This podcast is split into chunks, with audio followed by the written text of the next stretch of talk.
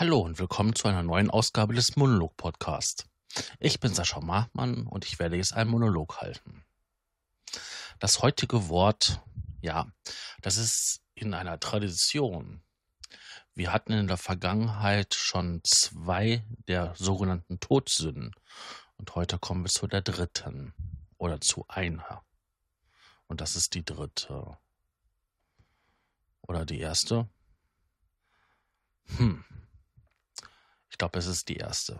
Es geht um Neid, Eifersucht. Was ist darunter zu verstehen? Neid oder Eifersucht? Also erstens generell für mich sind Neid und Eifersucht zwei verschiedene Sachen. Wobei sie auch miteinander zusammenhängen. Ich kann natürlich auf den Nachbarn eifersüchtig sein, weil er ein tolles Auto hat. Ich kann aber auch neidisch sein. Wobei Eifersucht man ja immer sagt, ja, das ist irgendwie so eine Beziehung. Aber ist man dann nicht neidisch auch auf denjenigen, den anderen? Hm. Das wäre mal eine Überlegung wert, das herauszufinden. Aber im Grunde genommen, Neid ist ja etwas, wo ich jemanden, der sich etwas leisten kann oder erlauben kann, ja nicht so wirklich gönne, ne? Oder ich hätte es auch gerne. Ist das dann schon wieder so eine Art Eifersucht? Ja! So habe ich da noch nie drüber nachgedacht. Also Neid und Eifersucht sind doch zwei Sachen, die ein kleines bisschen unterschiedlich sind, aber im Großen und Ganzen dasselbe bedeuten. Ja. Bei der Recherche dazu kam natürlich immer wieder Neid, Eifersucht, Neid, Eifersucht, Neid, Eifersucht. Und dann kamen solche Sachen wie Missgunst, Abneigung, Abgunst. Wobei, hat irgendjemand schon mal das Wort Abgunst benutzt? Ich kenne niemanden. Nee. Ich habe es noch nie gehört. Argwohn, na gut, das kennt man ja. Böser Wille. Eifersüchteleien, Eifersüchtigkeit, Misstrauen, Seelensucht. Das ist da schon sehr ähm, poetisch. Ja, viel. Je nachdem der Bedeutung oder der Auslege kommen da ja hunderte von verschiedenen Bedeutungen zum Tragen. Am besten finde ich noch so Bosheit. Abscheulichkeit.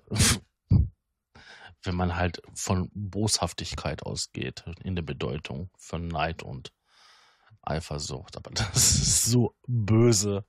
Ja. Da merkt man schon, ähm, da muss ich schmunzeln. Und ich habe in letzter Zeit sehr, sehr viel Blödsinn gelesen bei den Zitaten ist das so eine Sache. Also viele Sachen beschränken sich auf irgendwelche äh, Neid- und Neider-Situationen. Und ich fand am besten das kürzeste, was ich finden konnte. Es sind nur drei Wörter. Und das ist, Neid ist mühelos. Ja, natürlich. Wenn ich hingehe und äh, jemanden anderen ähm, das von jemand anderen etwas neide, dann äh, strenge ich mich nicht an, um es selber zu erreichen, sondern ich sitze dann da in meiner Boshaftigkeit und und denk so, ja, warum kann der denn das haben und ich nicht? Ja, würde ich mich anstrengen, könnte ich es auch haben. Punkt. Und das hat die äh, Else Pan Panic gesagt.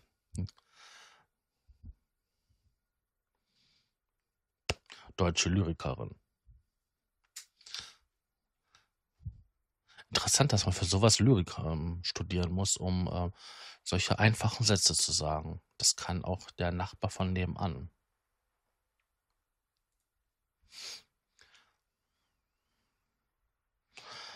Neid. Gibt das sowas auch wie Neidhammel? Aber schon echt böse Neidhammel.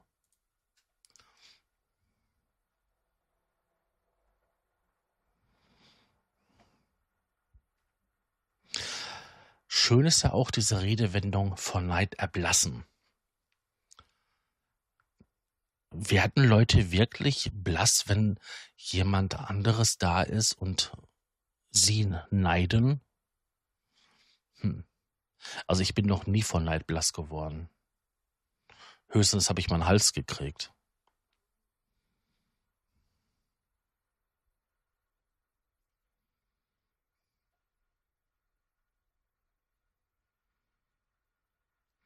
Interessant ist die Bedeutung. Also die Herkunft. Das meine ich, die Herkunft.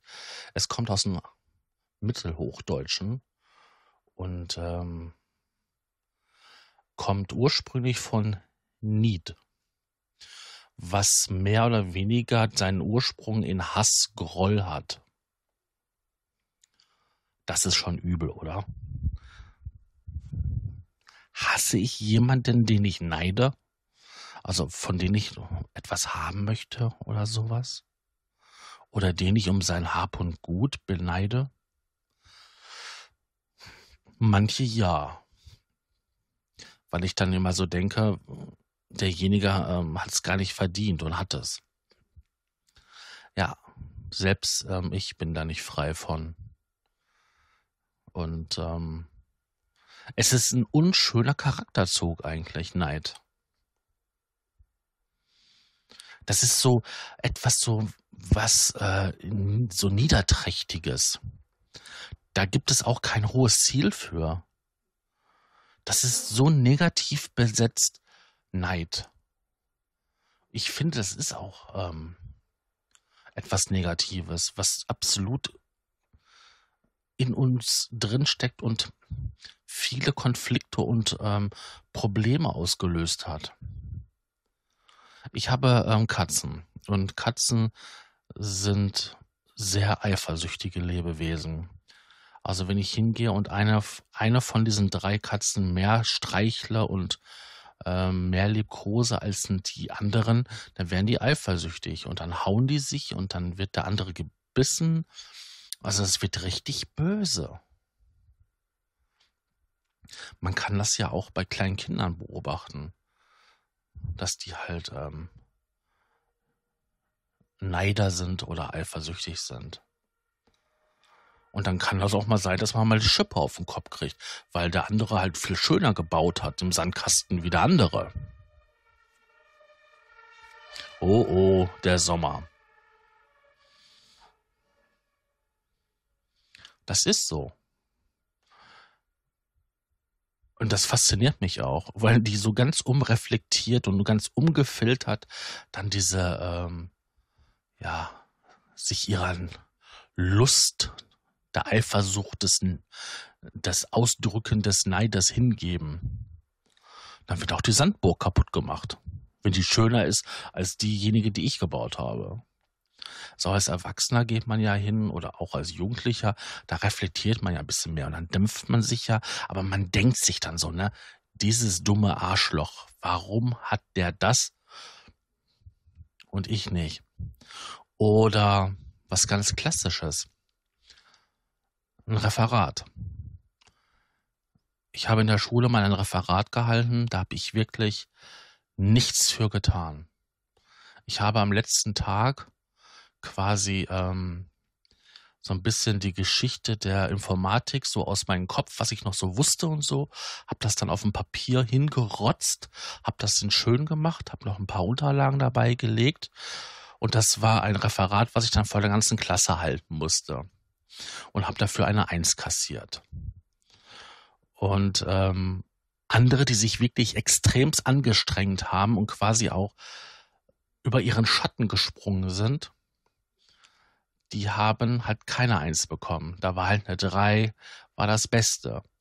Und ähm, da habe ich das erste Mal richtig so Neid und Eifersucht gespürt. Ich meine, ich hab's dahin gerotzt. Ich habe da keine Arbeit investiert, nichts. Und ich hätte eine Fünf verdient. Keine Sechs, aber eine Fünf hätte ich verdient.